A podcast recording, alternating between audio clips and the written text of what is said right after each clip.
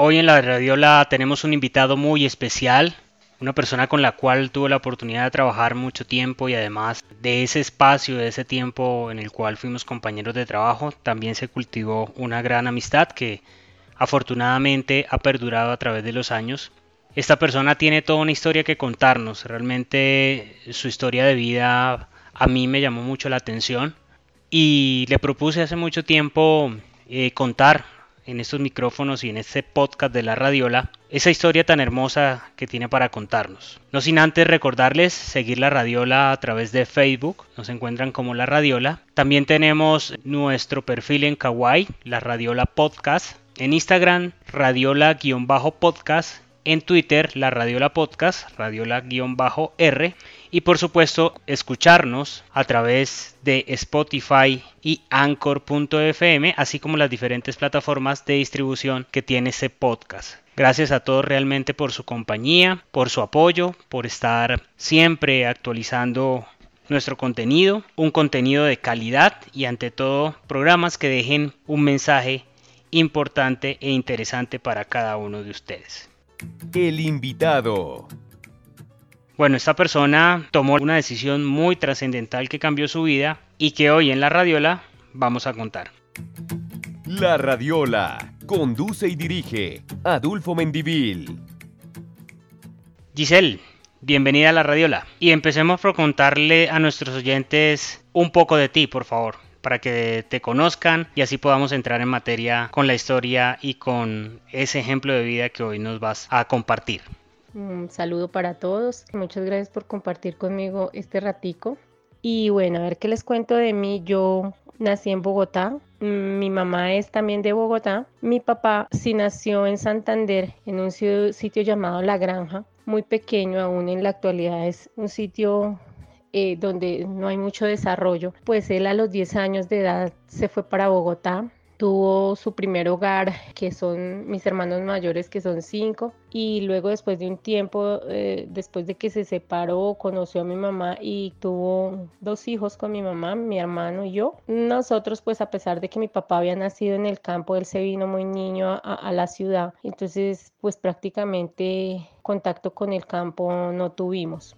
La mamá de mi papá muere cuando yo tenía aproximadamente siete años, entonces mm, se rompieron después de la muerte de ella prácticamente que todo lazo con el campo. Nunca más volvimos a tener prácticamente contacto con el campo. De igual manera, entonces yo crecí en la ciudad, estudié en la ciudad, mi vida giró siempre eh, en torno a, bueno, a la cotidianidad que sabemos, estudiar, eh, conseguir un trabajo y entregar y, pues empezar a entregarle a una empresa el tiempo de uno, ¿no? Bueno, Giselle, por lo que nos cuentas, llevabas una vida cómoda en Bogotá, estable, por decirlo así. Pero a raíz de sucesos que pasaron en tu vida, decides darle un cambio radical a la misma. Cuéntanos un poco de eso, por favor. Bueno, sí, en Bogotá yo llevaba una vida estable, más que de cómoda, estable. Tenía un trabajo con un contrato a término indefinido en una empresa eh, muy buena, entonces digamos que me permitía vivir de una manera eh, normal. Sin embargo, pues este trabajo, como, como muchos otros, mi, mi cargo era digamos que muy de, muy de responsabilidad. Y pues se manejaban horarios, turnos que, rotaban a veces que no eran tan, tan agradables, pero, pero en sí la, estabilidad que tenía era, era buena.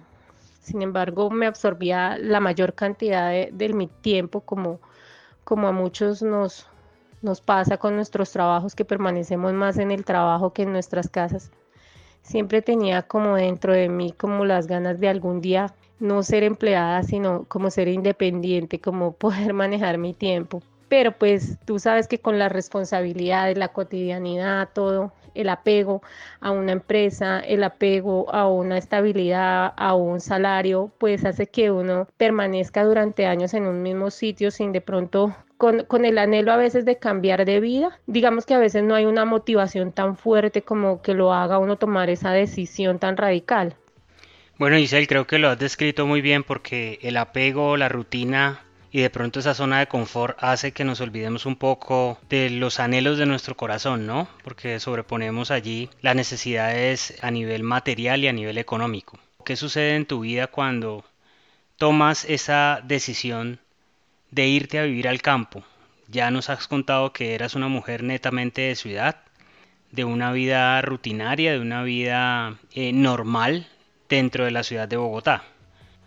Nunca en mi cabeza pasó vivir en el campo, nunca en mi cabeza pasó este, este, este giro de 360 grados que tomó mi vida. Yo sí pensaba, eh, como todos de pronto a veces lo pensamos, que en el futuro, cuando me retire, quiero tener una finca con piscina. Bueno, uno se imagina el ideal, la piscina, la finca así cerca a, Melgar, cerca a Villeta, cerca a, a, Tocaimo. O sea, uno de, cuando nace en la ciudad piensa que el campo es eso como cuando va uno de paseo a, Villeta, alguno de los sitios cercanos a Bogotá, pero en realidad el campo es algo muy diferente.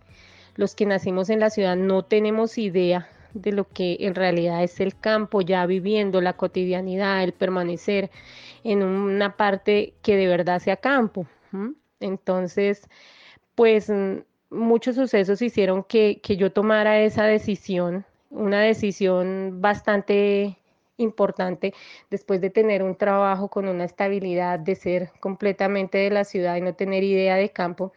Esto es, esto es una decisión, digamos, que cambia de manera radical la vida de uno. Se presentaron una serie de sucesos que hicieron que mi vida fuera cambiando. El primer suceso fue la muerte de mi padre, que en mi vida ha sido o es el ser más importante que he tenido. Mi padre fue un padre que para mí fue lo mejor, el mejor, como pues nos pasa a todos, pero fui su hija consentida, fui la hija que permaneció siempre eh, pendiente de él, al lado de él. Cuando él enfermó y murió, él vivía conmigo. Entonces, mm, pues para mí esto, digamos que empezó a, a ser una de las, de las razones por las que empezó a cambiar mi vida. Como él había nacido en el campo, pero nunca habíamos vuelto a tener contacto, digamos, cercano con, con este sitio donde él había nacido. Él dentro de las cosas que nos pidió cuando, cuando enfermó fue que sus restos reposaran cerca a los de su mamá, que estaban en un osario eh, de la familia allá en ese pueblo, que lo cremáramos y dejáramos sus restos allá. Entonces ahí inició como el camino de regreso al campo. Yo cumplí ese cometido que él nos pidió, de dejar sus restos en ese pueblo, en su osario, en, el pueblo donde él nació. Y cuando regresé después de, aproximadamente 30 años a llevar los restos de mi papá, todo continuaba igual en la, en la, en la casa de la abuela, en la casa de la abuelita materna.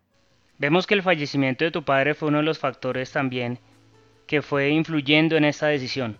¿Quién era tu padre, Giselle? Mi papá durante su vida fue un líder social, le gustaba trabajar con la comunidad, fue muchas veces integrante de las juntas de acción comunal donde vivimos y era un ambientalista. Entonces mi papi sembraba muchos árboles donde quiera que iba. Y allá cuando regresé a llevar sus restos me mostraron árboles que él sembró cuando venía a visitar a su hermano en el campo. Él sembró muchos árboles y aún estaban, fue como un encuentro con, con todo lo que fue mi papá en esos momentos de nostalgia de que se había ido, de que ya no estaba con nosotros, todo eso como que hizo que, yo como que valorara el campo, como donde había nacido mi papá, como mis raíces, las raíces de él. Bueno, según lo que nos cuentas, es el, el inicio de ese cambio en tu vida. Digamos que hay hechos que detonan ciertos aspectos de nuestra vida que dan un despertar o hacen eh, mover nuestra zona de confort. ¿En qué momento ya tomas la decisión de irte a vivir al campo? ¿Cuáles son esos otros factores que influyeron en esta decisión tan importante? Bueno, la decisión de vivir al campo, digamos que, fue más como el destino, si creemos en el destino, que como una decisión en sí que yo tuviera en mente. A raíz de la muerte de mi papá, yo me empecé como a cuestionar muchas cosas, muchos temas de la vida, de que si la vida era solo eso, nacer para trabajar y morir, porque así le pasó a mi papá. Entonces yo decía, ¿será que ya llevo acá tantos años en esta empresa y 10 más, 15 más, esa va a ser mi vida únicamente? Salir en las mañanas en un transporte, ir y entrar a una empresa, cumplir con tu trabajo y en la noche lo mismo, los 365 días del año y el primer año y 10 años y 15 años y cuántos más. O sea, me empecé a cuestionar como que quería un cambio, era como un anhelo interno, pero nunca pensando en el campo, sino como de cambiar esa cotidianidad que llevaba ya tanto tiempo. En, ese, en, ese, en esos momentos también hubo una coincidencia y es que eh, yo llevaba cinco años sin una relación sentimental, solo dedicada pues a mi trabajo y, a, un estudio que estaba haciendo en el SENA. Conocí a alguien y entablemos una relación sentimental que es mi compañero actual con la persona que decidimos eh, eh, pues irnos a vivir al campo. Entonces lo conocí, él sí había nacido en el campo, él había permanecido gran parte de su vida en el campo. Entonces, pues él conocía a un profesor de la Nacional ya retirado y el señor tiene unas fincas, son ecoturísticas o son fincas, digamos que, que para preservar el medio ambiente.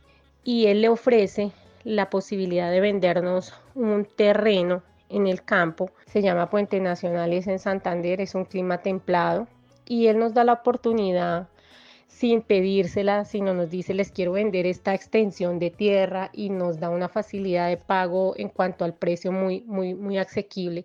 Pues nosotros mm, vinimos a conocerla, a mirarla, nos gustó, teníamos el presupuesto, digamos, para, para invertir en, ese, en ese proyecto de, tener una, una, un espacio, pero lo teníamos pensado como para comprarla, hacerle mejoras y luego venderla y ganarnos ahí un dinero.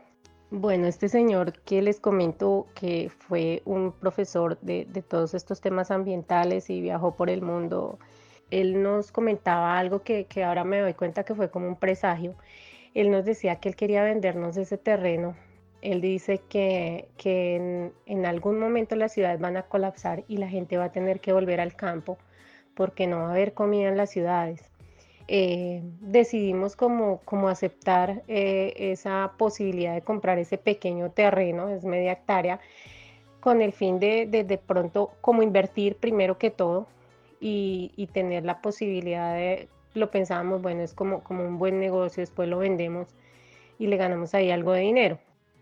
¿Y cómo se fueron dando las cosas entonces en este proceso de la adquisición de la tierra? ¿Y qué otros factores crees tú que influyeron para determinarse a tomar definitivamente la decisión?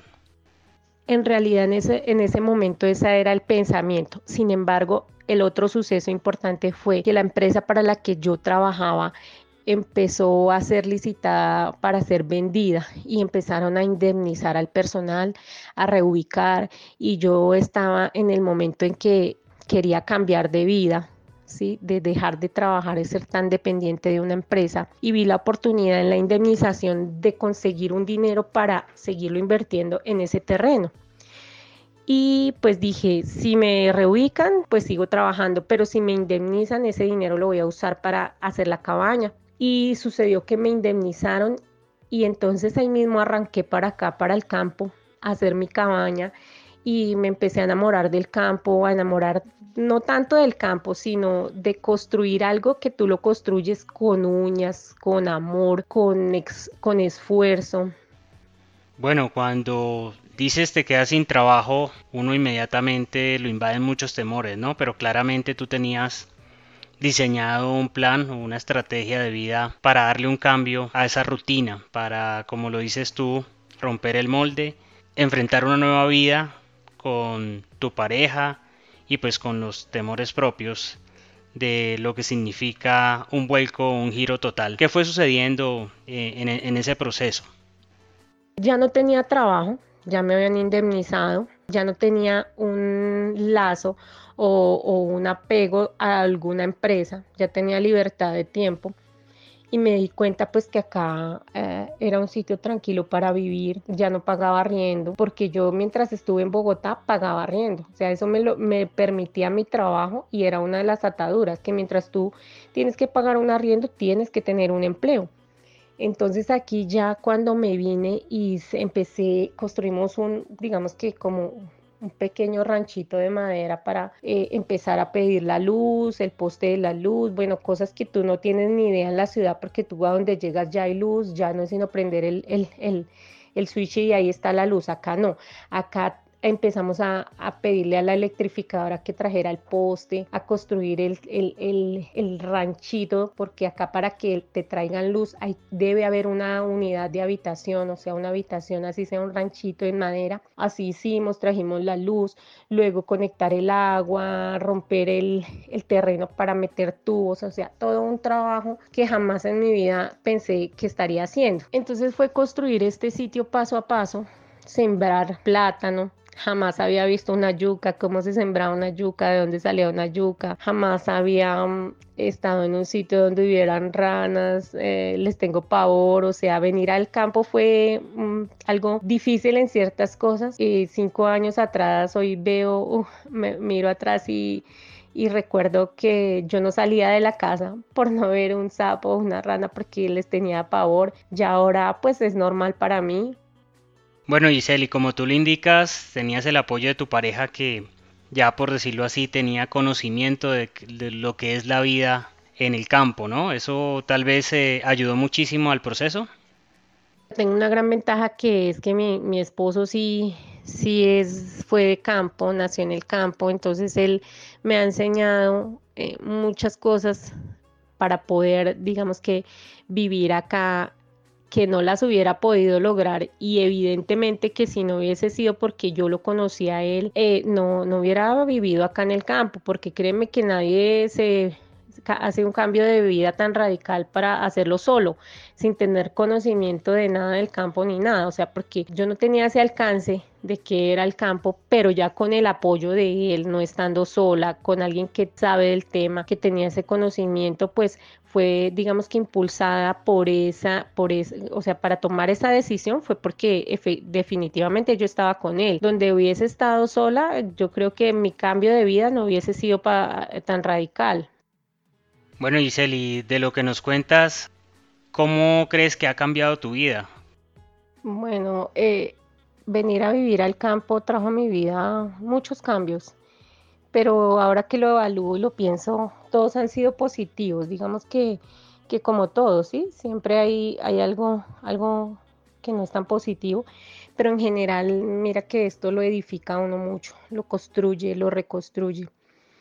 En la ciudad tú te vuelves o, o creces no valorando muchas cosas. Aquí se valora mucho cosas sencillas como el agua, tú en Bogotá abres la llave y la, ahorras o la economizas si tienes conciencia de que se debe cuidar por, no desperdiciar por el medio ambiente o porque te cuesta mucho el recibo, se te sube el costo del recibo del agua.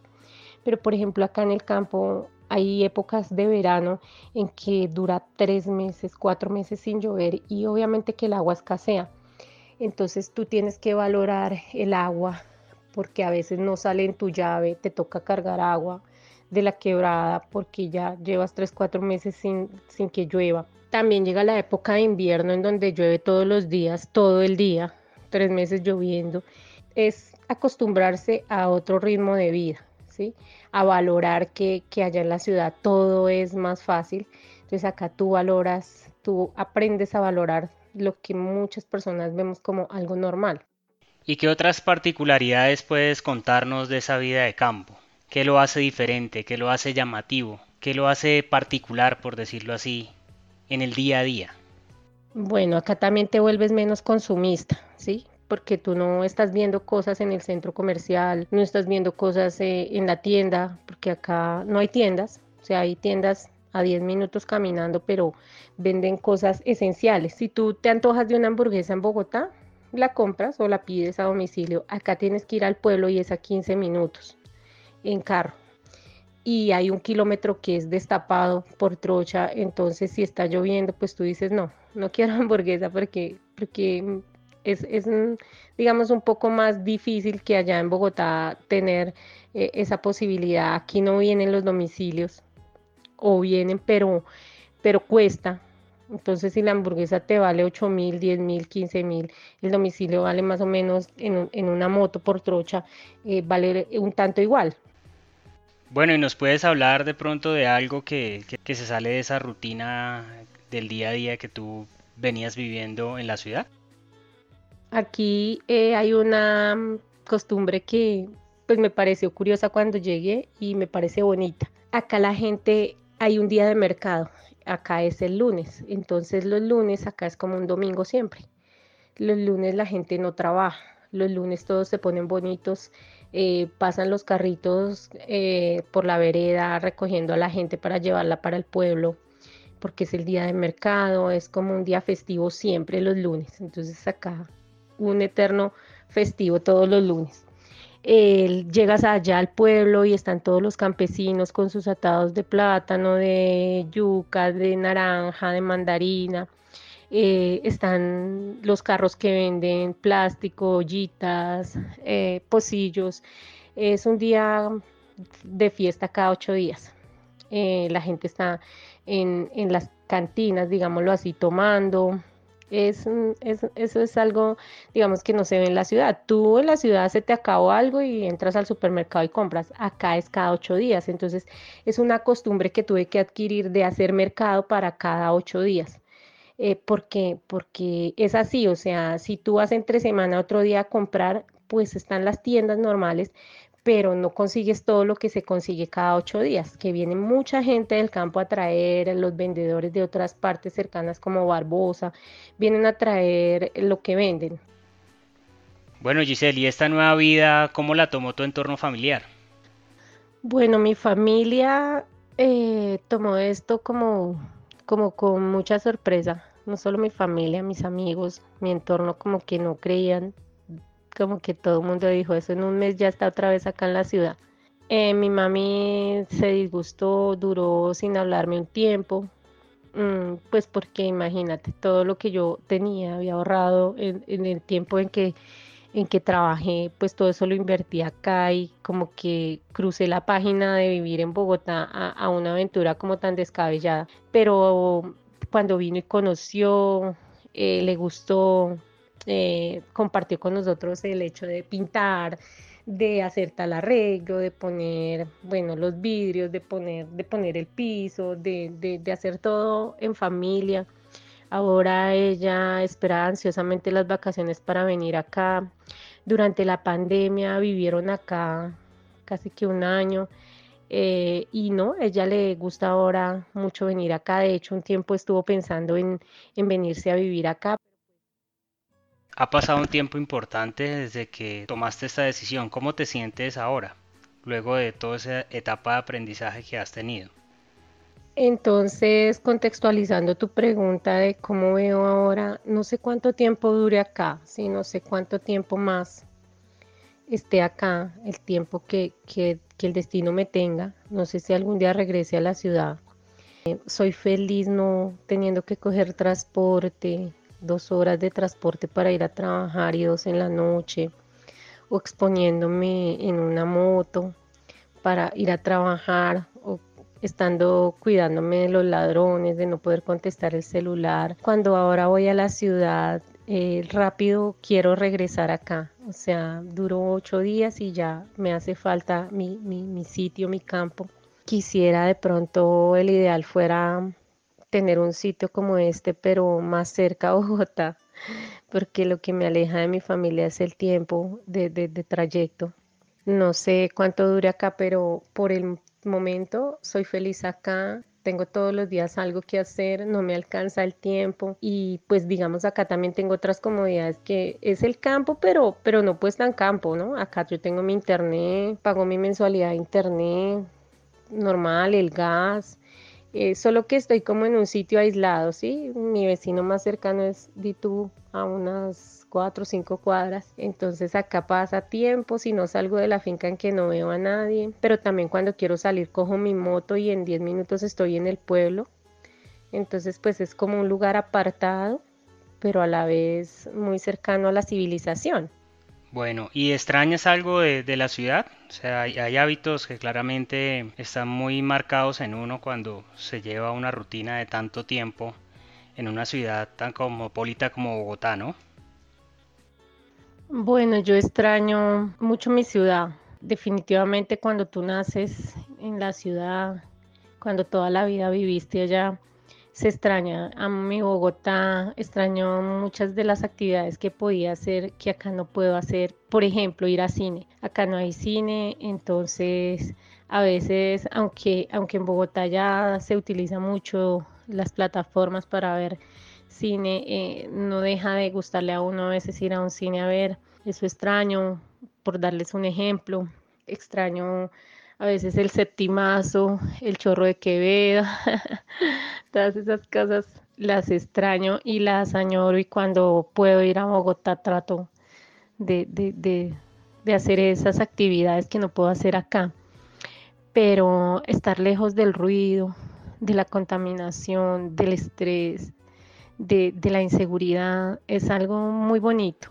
Mira, aquí eh, nunca cierras una puerta, nunca echas candado, tú te vas al pueblo y se orilla, eh, estacionas tu moto donde quieras, no le pones seguro, eh, la puedes dejar todo el día en cualquier parte, en la noche, o sea, es increíble.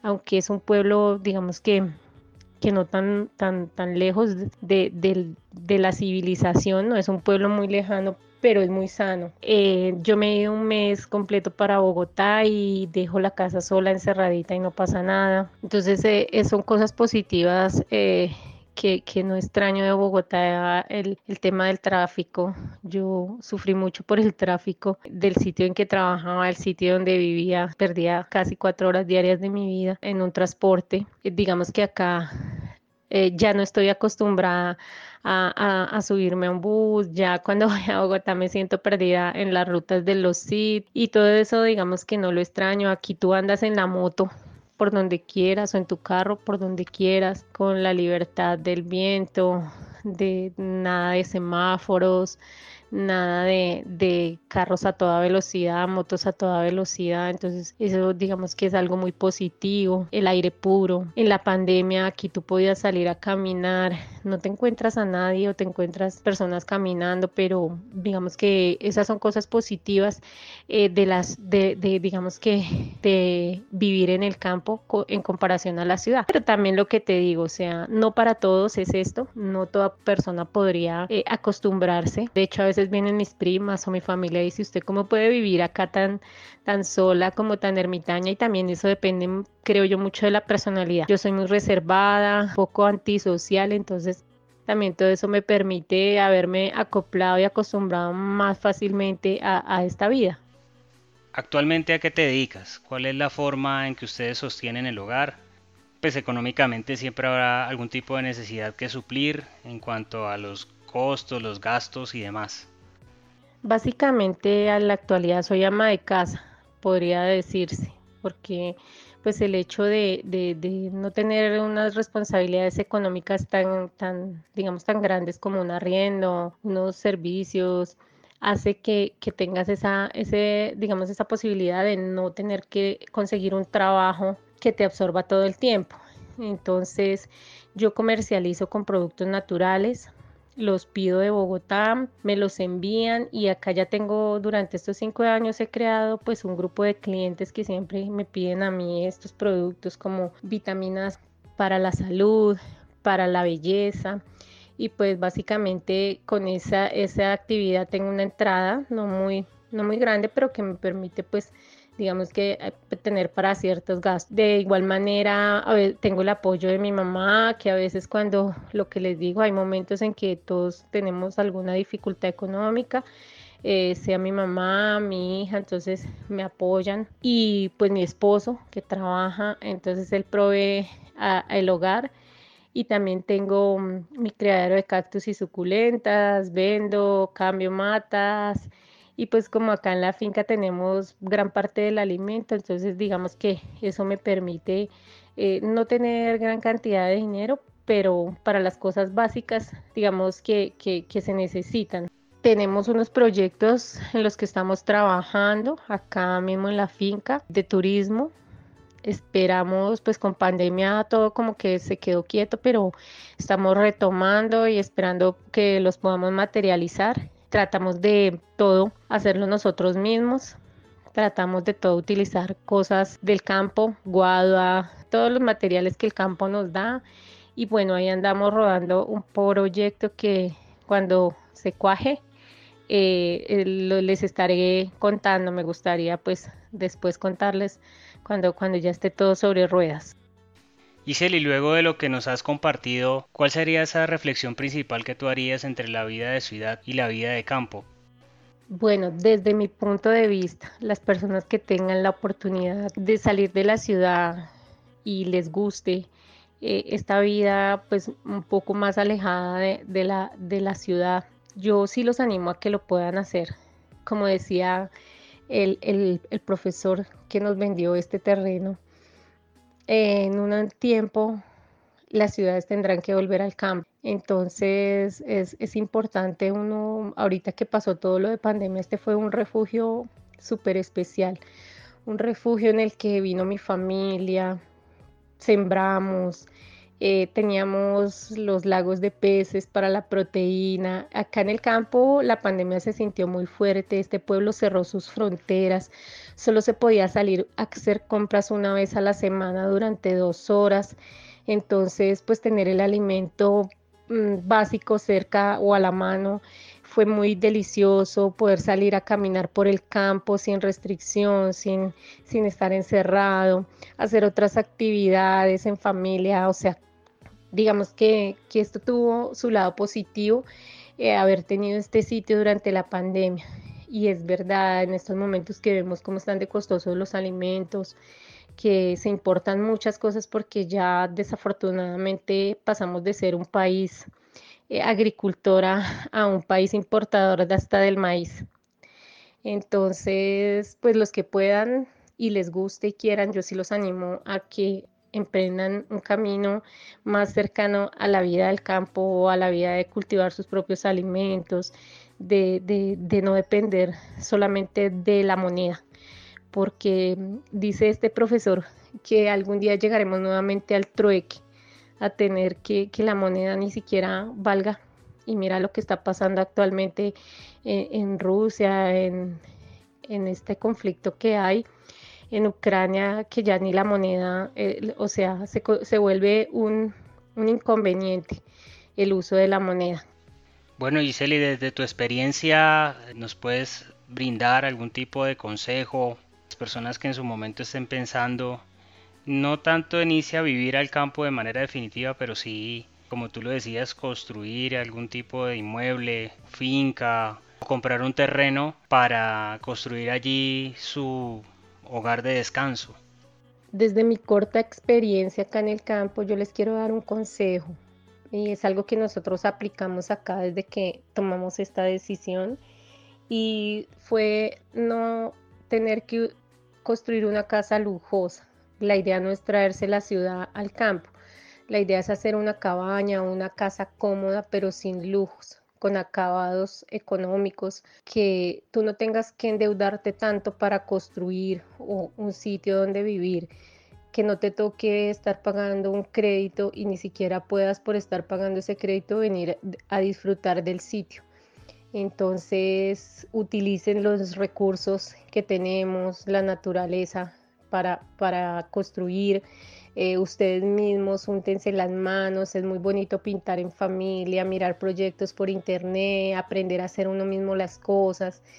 Y sobre todo si tienen dinero para invertir, más que invertirlo en hacer una mansión lujosa o una casa eh, de dos, tres pisos, la idea es que ustedes siembren frutales, no hay nada más bonito que, que levantarse coger las naranjas para su jugo, las mandarinas, sembrar árboles, sembrar hortalizas, todo eso es, mm, digamos que, más beneficioso invertir en eso que invertir en una casa con muchas comodidades. Poco a poco, día a día, van creando proyectos, cumpliéndolos es que no es necesario, digamos que invertir tanto dinero eh, en lujos para su casa. La idea es hacer una vivienda cómoda, pero sin lujos, no invertir tanto eh, en acabados costosos, es utilizar lo, más económico, es uno mismo hacer lo que pueda, pintar uno mismo, los proyectos que puedan, puedan hacer en familia ustedes mismos sin tener que pagar una mano de obra adicional, sino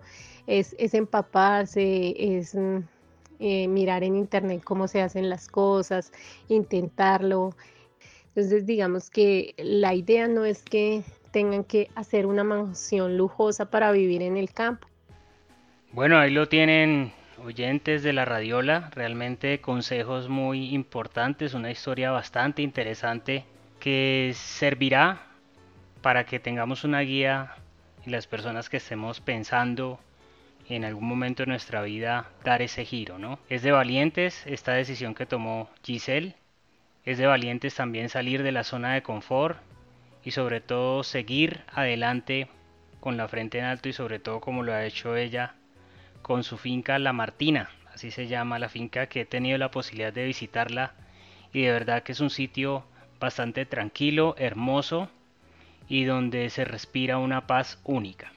A Giselle muchas gracias por estar en este espacio de la radiola y compartirnos este ejemplo de vida y esta historia tan bonita. Recuerden seguir la Radiola a través de Facebook en nuestra fanpage La Radiola, nuestra plataforma en Kuwait en nuestro perfil La Radiola Podcast. En Instagram nos encuentran como La Radiola-podcast y en Twitter la Radiola Podcast, Radiola-R. Recuerde también escuchar todos nuestros programas a través de anchor.fm y por supuesto a través de Spotify, donde tenemos toda la galería de programas de la Radiola que te escucha y te acompaña. Fuerte abrazo para todos. La Radiola conduce y dirige Adulfo Mendivil.